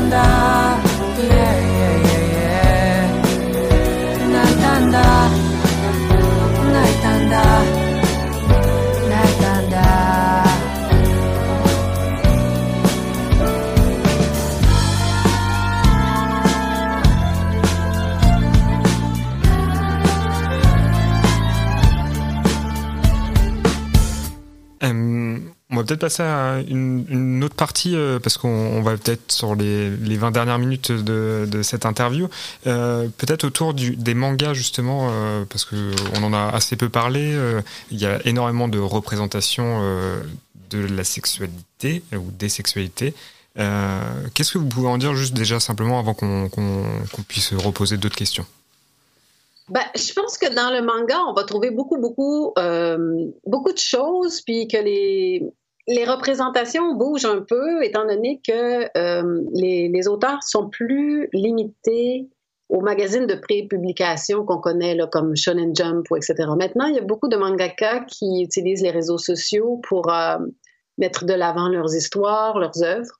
Puis ça permet euh, d'autres types d'histoires d'être mis en place, d'avoir du succès et finalement d'être édité en tome. Euh, mais ça, c'est intéressant parce que quand le, tome est traduit en français, on n'a pas, on n'a pas cette, euh, on peut pas tout à fait savoir si ça vient d'un magazine habituel ou si ça vient de l'internet. Donc euh, d'un magazine sur Internet ou d'un auteur qui a publié par lui-même. Donc, parfois, c'est mentionné par le mangaka lui-même. Je pense à... Je pense que mon fils est gay de Okura, qui a été publié chez Akata. Dans le troisième tome, on apprend qu'il a publié lui-même ses, pages sur Internet, que ça a eu beaucoup de succès et c'est comme ça que finalement un éditeur est venu le repêcher. Euh, vous avez aussi le manga Otaku Otaku, euh, je me rappelais pas chez quelle maison d'édition il est publié, de Fujita. La même chose. Donc, ça a été publié en ligne, ça a eu beaucoup de succès et finalement, ça a été édité. Donc, au niveau des représentations de la sexualité, ce qui est intéressant, c'est que euh, pour euh, pour, par exemple, des relations de couple plus, euh, plus explicites, mais plus égalitaires. Switch Me On, qui est une romance adulte où il y a, il y a de la sexualité. C'est assez rare chez les romances adultes qu'on voit jusque-là, mais euh, est publié en ligne. Et chaque chapitre, il va avoir un rapprochement sexuel. Donc, c'est vraiment très, très intéressant d'avoir ce côté intime qui nous est montré, puis qui fait partie de leur vie normale. Donc ça, ça, permet cette ouverture d'aller au-delà des magazines parce que les magazines vont toujours avoir une euh, politique éditoriale qui, par exemple, si on pense au, au shonen, donc les magazines de publication adolescents masculins, on va aller beaucoup vers, euh, de temps à autre, euh, on voit une petite culotte. Euh, quand c'est une guerrière, son armure va être plus ou moins, va être un peu légère. Donc, les seins sont souvent surdimensionnés. Donc, il y a, y a- des recettes, en fait, qu'on doit respecter pour maintenir l'électorat qui est habitué de la, du magazine. Quand on va à l'extérieur, qu'on sort de ces magazines, c'est intéressant parce qu'on va avoir autre chose. Ça ne veut pas dire que les magazines, eux aussi, ne changent pas leur, leur façon euh, de, représenter la sexualité, mais je crois que, que ça a été amené, ça a été forcé un peu par le succès que des mangaka avaient à l'extérieur. euh, sur le web. Et ça a permis aux magazines de dire, oh, peut-être qu'on on, on oubliait tout un champ qui est intéressant à l'explorer. Euh, vous allez avoir bien sûr des magazines qui sont spécialisés euh, en relations beaucoup, beaucoup plus explicites. là. Donc, euh, euh, tous les magazines hentai pour, euh, pour les garçons. Le hentai, ça va être les mangas très, très représentatifs, très graphiques, mais le rôle de la femme est pas mal limité à un seul rôle. C'est- de profiter de cette relation sexuelle au maximum, bien sûr. C'est toujours très plaisant, peu importe ce qui arrive. Et euh, tandis que vous allez avoir du côté euh, féminin, la grande popularité en ce moment, c'est surtout euh, les mangas euh, BL, qu'on appelle en japonais, mais en français, on les appelle yaoi. Donc, les relations homosexuelles entre hommes. Ça, c'est très intéressant parce que c'est, je pense qu'il y a quelque chose à aller étudier là-dedans. Là, en tant que sociologue, ça m'intéresse beaucoup de comprendre ce phénomène parce que c'est dessiné par des femmes et c'est lu par des femmes. La communauté homosexuelle masculine, qui est pourtant représentée, euh, le lit aussi, mais pas tant que ça. Donc, c'est vraiment plus euh, des femmes et des femmes souvent hétérosexuelles qui vont aller le lire. Donc, c'est vraiment, euh, je crois, euh, une façon de sortir euh, de la représentation d'une femme. Parce que les femmes, dans, tout ce qui est plus explicite, là, si on parle du monde hentai, disons que c'est un peu plate, c'est un peu ennuyant parce que, parce que pour nous, c'est toujours plaisant, peu importe ce qui arrive, alors qu'on voit bien que, je suis pas sûre. Donc, il euh, y, y, a une espèce de, doute, euh, disons que, que le, le, masculin fait la grosseur d'un bras, que ça va être si plaisant. Tu sais, je veux dire, je, me permets de douter euh, et de douter aussi de l'existence euh, de tel membre masculin, mais il, reste que c'est la même dans les romances euh, que, qu'on voit souvent dirigées envers les filles, ces romances-là vont, s'arrêter au baiser. Au baiser, ça va rester très chaste. Et puis, la, la, fille n'a pas beaucoup d'initiative. Alors, c'est comme si le rôle féminin, on, l'enlève complètement. Dans la plupart des yaoi, il n'y en a pas du tout de femmes, ou il y en a très peu. Et on parle euh, finalement de deux garçons. Donc, quand une femme lit ce, manga, est-ce que elle, elle, choisit dans qui elle se projette? Ben, peut-être. Donc, c'est très intéressant parce que elle peut donc explorer les relations amoureuses, mais d'un point de vue où elle n'a pas de rôle obligatoire à prendre parce que finalement, c'est pas son genre qui est représenté. Donc, euh, c'est très, très populaire en ce moment et ça a du bon et du moins bon au niveau de la représentation euh, des diversités sexuelles. C'est-à-dire que ça a du bon parce que on a, il y a une étude qui a été faite à Taïwan qui a démontré, parce que c'est populaire également dans le reste de l'Asie, Taïwan, Corée, euh, on a découvert que les mères qui avaient lu et qui lisaient toujours beaucoup de, mangas euh, yaoi euh, avaient un meilleur jugement à propos de l'homosexualité, des diversités sexuelles, etc. Tu sais, quand on dit l'amour, c'est l'amour, love is love, c'est un peu leur vision. C'est-à-dire qu'elles se disaient, ben oui, c'est comme ça. puis tu as le droit d'aimer quelqu'un dans ta vie. Ça, me, ça, me fait plaisir. Donc, euh, cette ouverture-là aurait été donc permise par euh, le, le, le, manga yaoi qui, qui, qui, la mettait toujours en contact avec ces formes de romance-là aussi. Sauf que euh, il faut aussi mentionner que le manga yaoi il est porteur de quelques préjugés qui reviennent régulièrement. Donc, par exemple, si nous, on sait qu'une orientation sexuelle, c'est pas quelque chose qui se change par la volonté, hein, euh, au Japon, euh, ça peut arriver que euh, tout à coup, tu vas te remettre à, aimer quelqu'un et tout à coup, tu n'es pas gay, mais pour cette personne-là seulement, parce que c'est lui, oui. Non, mais c'est parce que l'orientation sexuelle, c'est plus complexe que ça. Il n'y a pas une exception. J'aime les filles, mais lui, c'est mon exception. Euh, OK. Mais attends. Donc, ça, ça, euh, ça peut faire peut-être un peu de. Comme on, on, on, en parle beaucoup de la diversité sexuelle au Japon, mais ça reste une éducation à faire. Je pense que ça, ça, ça vient perpétuer quelques préjugés qu'on a à propos de les relations homosexuelles. Ensuite, on va beaucoup avoir l'image que si ça peut arriver pendant euh, l'âge scolaire, par la suite, ça ne veut pas dire que euh, on va se marier, on va devenir sérieux, etc. Donc c'est temporaire. C'est comme une période dans le temps euh, qui nous est permis parce que c'est plaisant.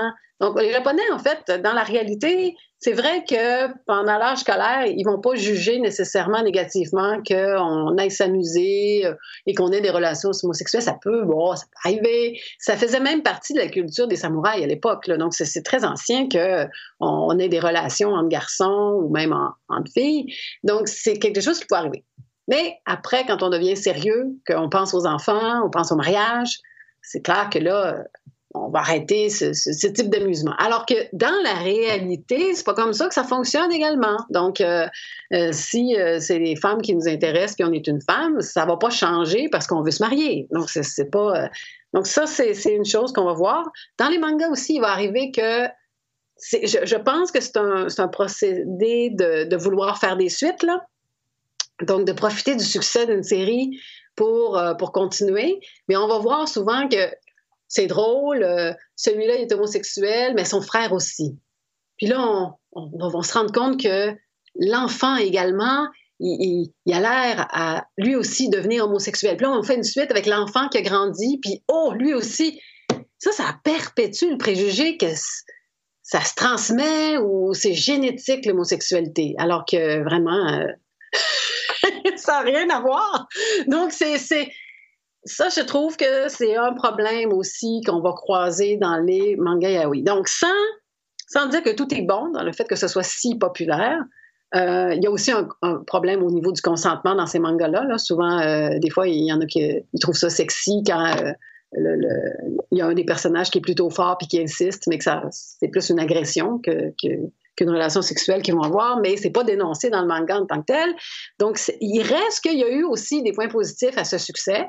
Puis il contribue au fait qu'on on voit l'homosexualité un peu différemment euh, pour les gens qui, sont fans de, ces séries. Parce que il y a des auteurs vraiment qui ont commencé à publier sur Internet, qui ont commencé à publier euh, leur vision de l'homosexualité. Puis là, on a des choses qui sont beaucoup plus proches de la réalité, euh, puis qu'on on a d'ailleurs souvent en traduction, ce qui est très bien. Là, je pense à Éclat d'âme, on en a beaucoup, beaucoup, où on va avoir euh, une, représentation plus juste de l'homosexualité qui est dans le grand ensemble de yaoi, euh, ces fameux mangas qui sont très populaires chez nous aussi. J'avais envie de terminer peut-être sur, sur une question, euh, mais qui résumerait peut-être le tout. Euh, je suis désolé, je, enfin, je ressors un peu des mangas, mais c'est est-ce qu'on a les mêmes tabous au final ou pas, que ce soit chez nous, au Japon ben, je pense que non. Je pense que euh, on n'a pas les mêmes tabous parce que nous, on va être publiquement expressif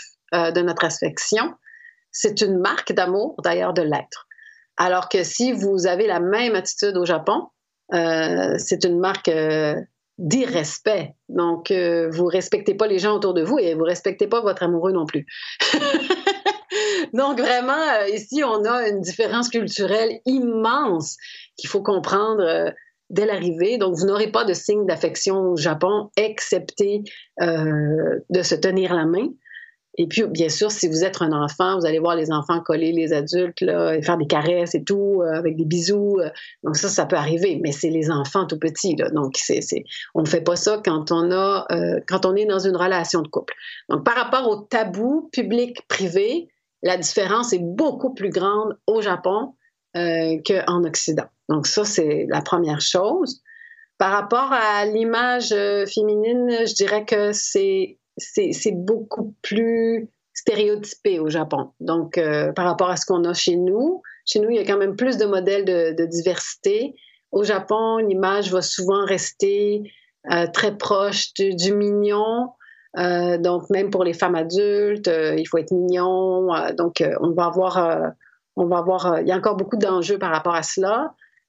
La représentation, donc la, le visuel des femmes plus, plus presque nu et est aussi plus proche. Donc, euh, et on a, je pense que chez nous, c'est toujours difficile de dénoncer des agressions sexuelles. Donc, euh, mais c'est extrêmement plus difficile au Japon.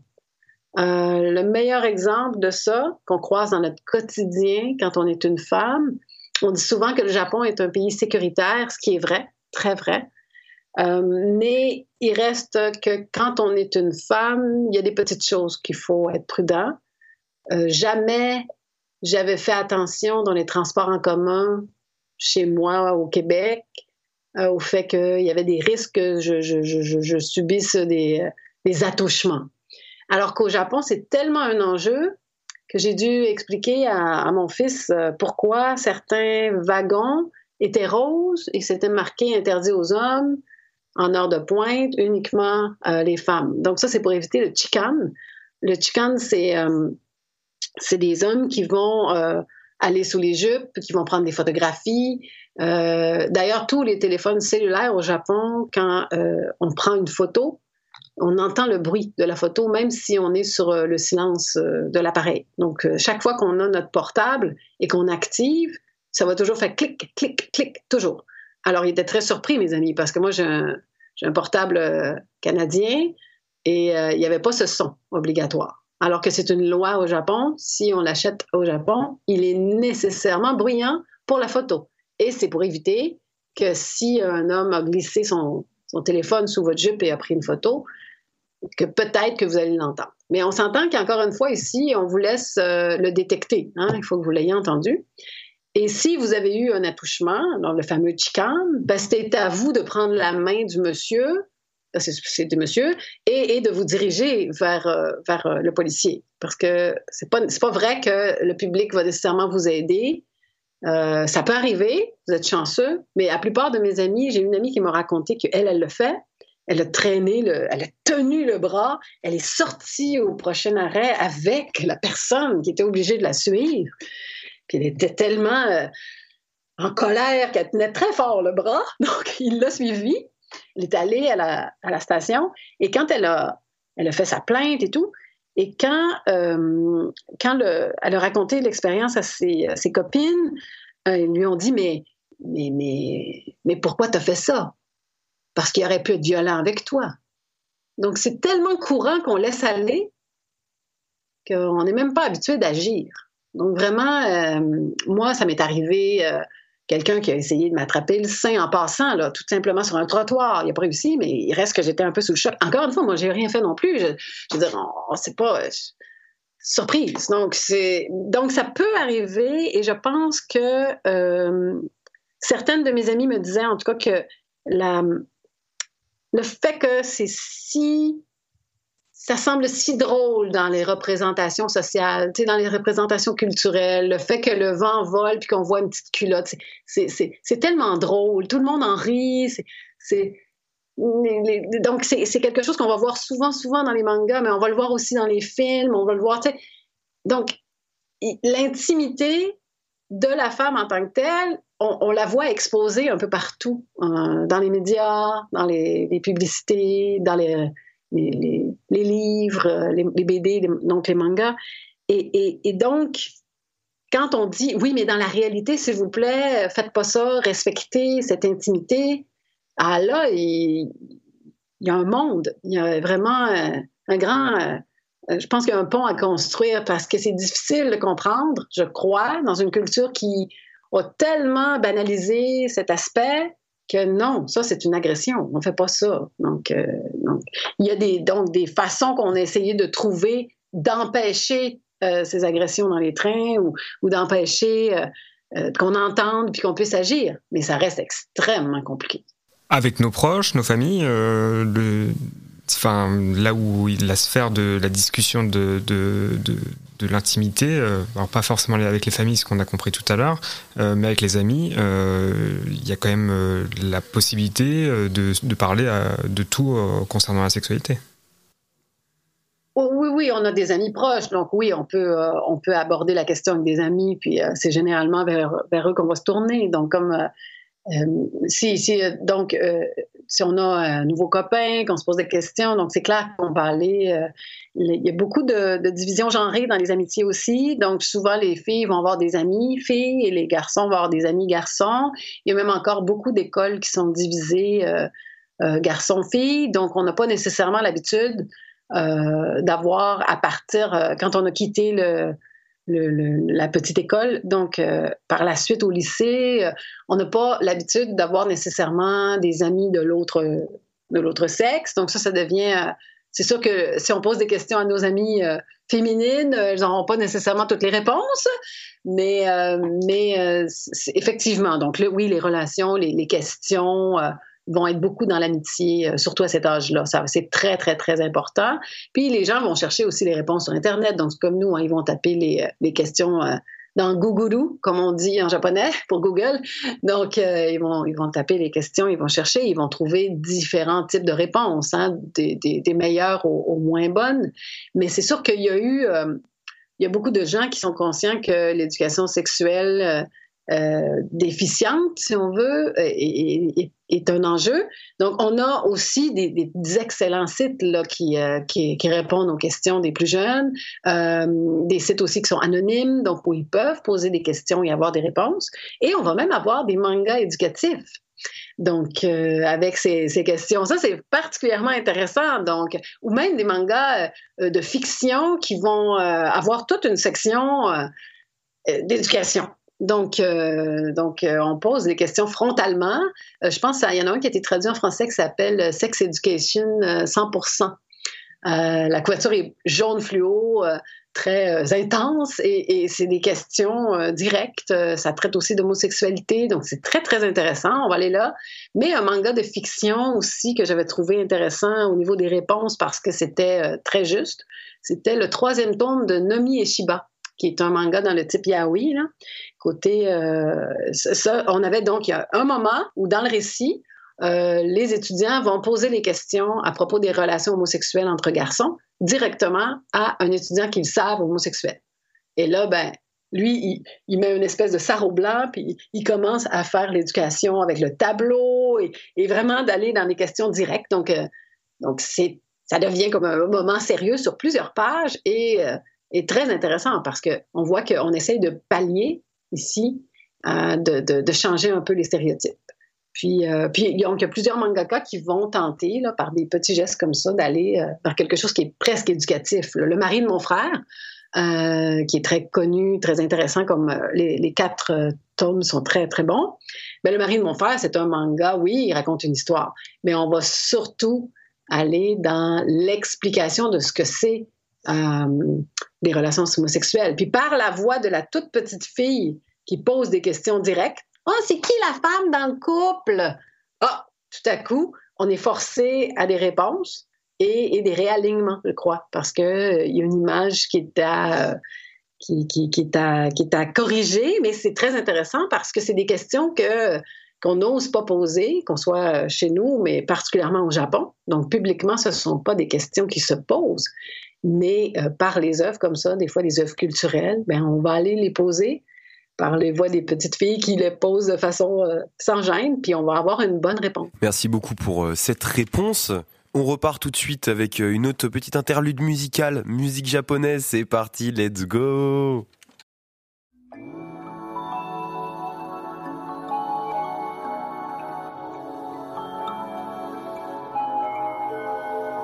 ひらめきは」輝きはとはこの胸に突き刺さったならキャッチュー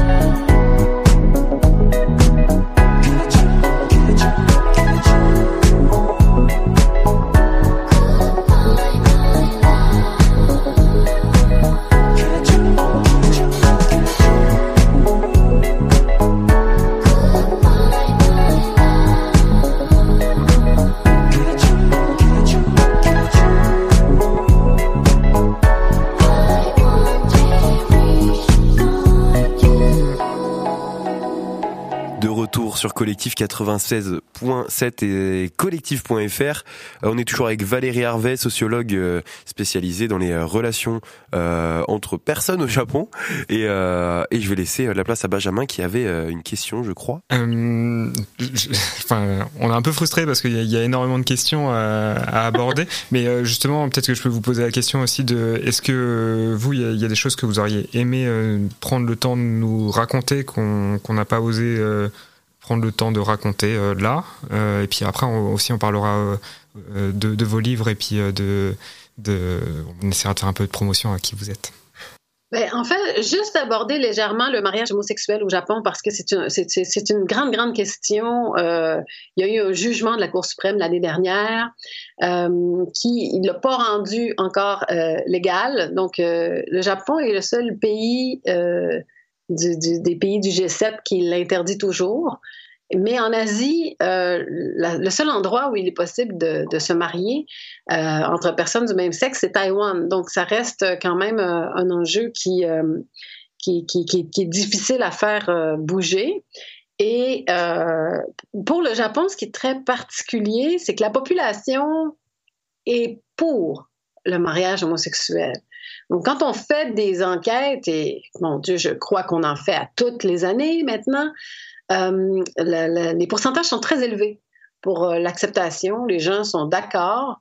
Euh, évidemment, plus on est conservateur, plus on est âgé, moins on est positif envers ça. Mais reste que c'est quelque chose qui, qui, est beaucoup divisé entre la politique, qui est une politique conservatrice, où les politiciens, eux, eux, sont contre ceux qui sont au pouvoir, et la population qui, elle, est, davantage prête au changement. Et on ne parle pas d'une petite majorité, c'est dans les 60% 58 donc, euh, et ça augmente d'année en année. Donc, c'est vraiment très, très, très intéressant. Puis chez les plus jeunes, là, c'est vraiment encore plus élevé. Donc, euh, je, crois que c'est quelque chose qui va bouger dans les prochaines années. Il y a beaucoup, beaucoup de petits pas qui sont faits. Euh, je pense que c'est très, très important euh, parce que euh, sinon, on, fait face à beaucoup de discrimination au Japon. Juste avant les Olympiques de 2020, on voulait changer une loi qui interdisait la discrimination. En fait, on voulait créer, mettre en place une loi pour, pour limiter, pour interdire toute discrimination en fonction de l'orientation sexuelle. Puis ils n'ont pas réussi à implanter cette loi-là avant les Olympiques. Mais là, euh, c'est revenu. C'est revenu parce qu'il y a eu des politiciens qui, dans les dernières semaines, ont fait des déclarations euh, homophobes. Et euh, c'est donc redevenu un enjeu, je crois, au Japon. Puis on va en entendre parler dans les prochains, les prochains mois, les prochaines années, j'en suis convaincue, parce que les gens, finalement, demandent à être reconnus, à être... euh, c'est très intéressant parce que c'est uniquement au niveau national qu'il manque encore cette euh, reconnaissance parce qu'au niveau des villes, encore une fois, et des municipalités euh, de quartier, à Tokyo, c'est divisé en plusieurs petits arrondissements, grands arrondissements, devrait-on dire. Ben, c'est permis. Hein? Donc, la plupart des endroits au Japon maintenant, il est possible d'avoir un, contrat qui ressemble de très près au mariage. Donc, c'est seulement une question de mots euh, pour que, que ça se soit fait, mais il y a encore euh, un blocage là, au niveau du plus haut euh, niveau politique du pays. Mais je crois que pour les Japonais en tant que tels, ça va être intéressant de surveiller cet enjeu dans les prochaines années. On touche un peu à la fin de l'interview et, et je voulais aussi questionner. Une dernière fois, on, a essayé de faire ça à, tout- à toutes les personnes qu'on a interviewées pendant cette semaine. Euh, C'est c'est quoi euh, votre définition de l'amour ou ce qu'elle n'est pas justement? Moi, personnellement, Oui, bien sûr. Ah, moi, l'amour, je trouve que c'est aimer la personne euh, dans tout ce qu'elle est, même si ça ne fait pas toujours plaisir. Donc, euh, je pense que la- la- le plus grand défi de l'amour, ça va être qu'on reste des individus, même quand on est en couple. Et euh, nos aspirations, nos, notre identité, elle reste présente. Puis je, je cherche toujours un, un partenaire qui va respecter tout ça, même si ça peut occasionner euh, des, des divisions, des conflits, euh, des difficultés pour, euh, pour, pour, pour, pour poursuivre euh, complètement fusionnel. C'est souvent impossible, mais, mais d'avoir cette espèce d'idée de, de respect de, de ce que je suis, puis de respect de ce qu'il est aussi, je, trouve que c'est ça l'amour. Ça, c'est vraiment s'aimer jusqu'au bout. Parce que même si euh, ça me fait pas plaisir qu'il aime les crevettes, par exemple. Donc, euh, mais, c'est un exemple, ça c'est un peu euh, un très petit exemple, mais je, parle, euh, ça s'applique dans le plus grand aussi, puis, c'est un défi au quotidien, je pense. Merci pour avoir été concis, avoir su répondre à ma question qui n'était pas prévue. Les autres n'étaient pas forcément prévues, on les a reformulées différemment. Éventuellement, si vous êtes donc sociologue de métier, euh, vous m'avez pas dit euh, quand, quand j'ai dit vous êtes au Québec, vous êtes à Montréal ou vous êtes euh, où êtes-vous C'est un secret. C'est un secret? Ah non, moi je, je, je ne dis rien. Euh, C'est un secret. Je suis euh, proche de la ville de Québec, donc euh, à trois heures de Montréal. Dans une, euh, je suis en face en fait de l'autre côté du fleuve, donc je peux voir la ville de Québec, mais je suis dans une autre ville qui s'appelle Lévis. Euh, puis euh, je me rends souvent à Montréal euh, à trois heures de route, c'est quand même, c'est pas mal. Je comprends pourquoi vous avez annoncé qu'il y avait de la neige euh, en ce moment euh, autour de vous. C'était en temps, là, donc c'est de la neige avec euh, des flocons très lourds, puis ça va se transformer en pluie en fin d'après-midi. Donc voilà, on n'aime pas beaucoup ce type de neige. Dernière petite euh, interlude musicale avant de, reprendre, je pense que c'est euh, important. Voilà, encore une fois, du son japonais. On est toujours sur Collectif 96.7 euh, dans l'interview de Valérie Harvey, sociologue spécialiste dans les rapports humains au Japon. Donc voilà, on se, on s'écoute un petit titre japonais. C'est parti, let's go.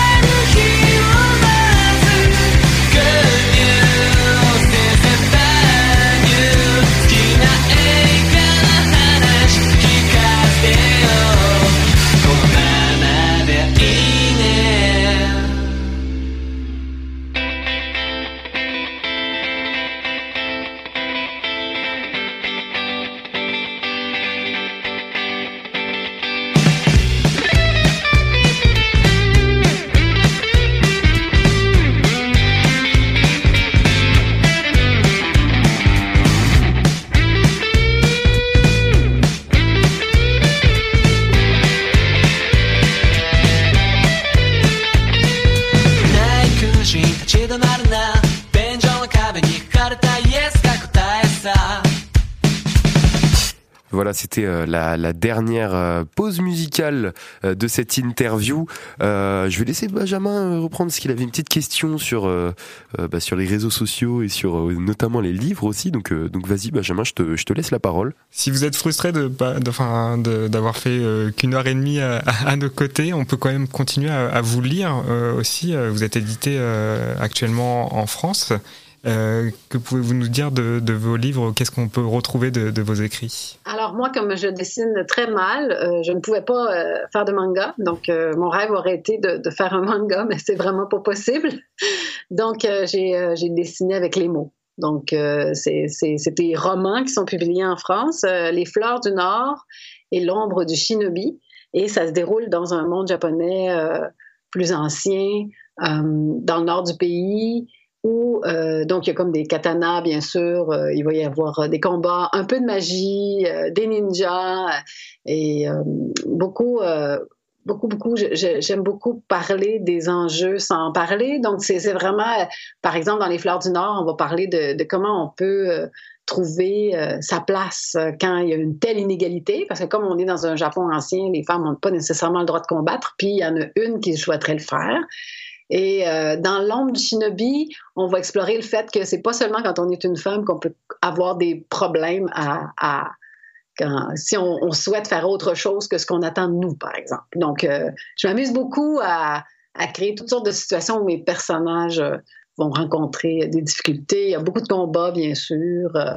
et j'aime ça. Je regarde beaucoup. J'ai fait un peu d'arts martiaux. Je regarde beaucoup des vidéos pour décrire les combats. Donc, moi, c'est toujours un plaisir de- d'essayer que le lecteur voit le combat également quand euh, il, va, il va le lire. Donc, euh, je vais explorer certaines formes d'armes aussi.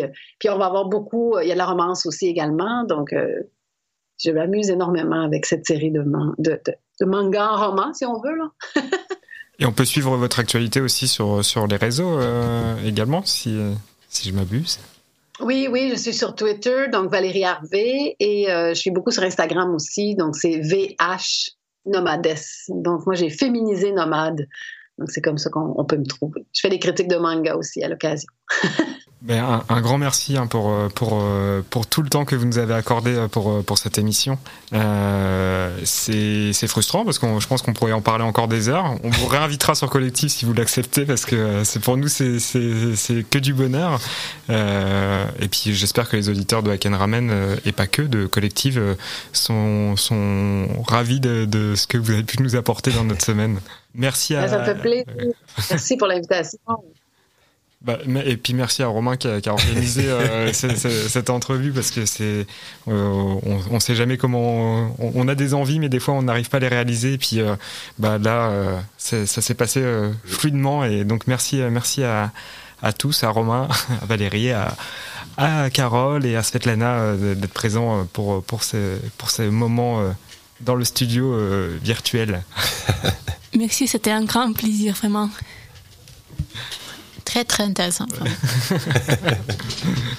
À très bientôt, euh, Valérie, du coup, euh, et, euh, et, euh, merci. Et chers auditeurs, vous pouvez continuer à suivre le, reste de la semaine Sexualité sans tabou. Euh, on, on a encore trois jours, quatre jours d'é- d'émissions devant nous dédiées au sujet, donc euh, n'hésitez pas à garder l'antenne ouverte. À très bientôt sur le 96 7 FM, euh, 96 7 FM et collective.fr. Salut tout le monde? Haken Ramen spécial sexualité sans tabou. Avec la sociologue Valérie Harvey.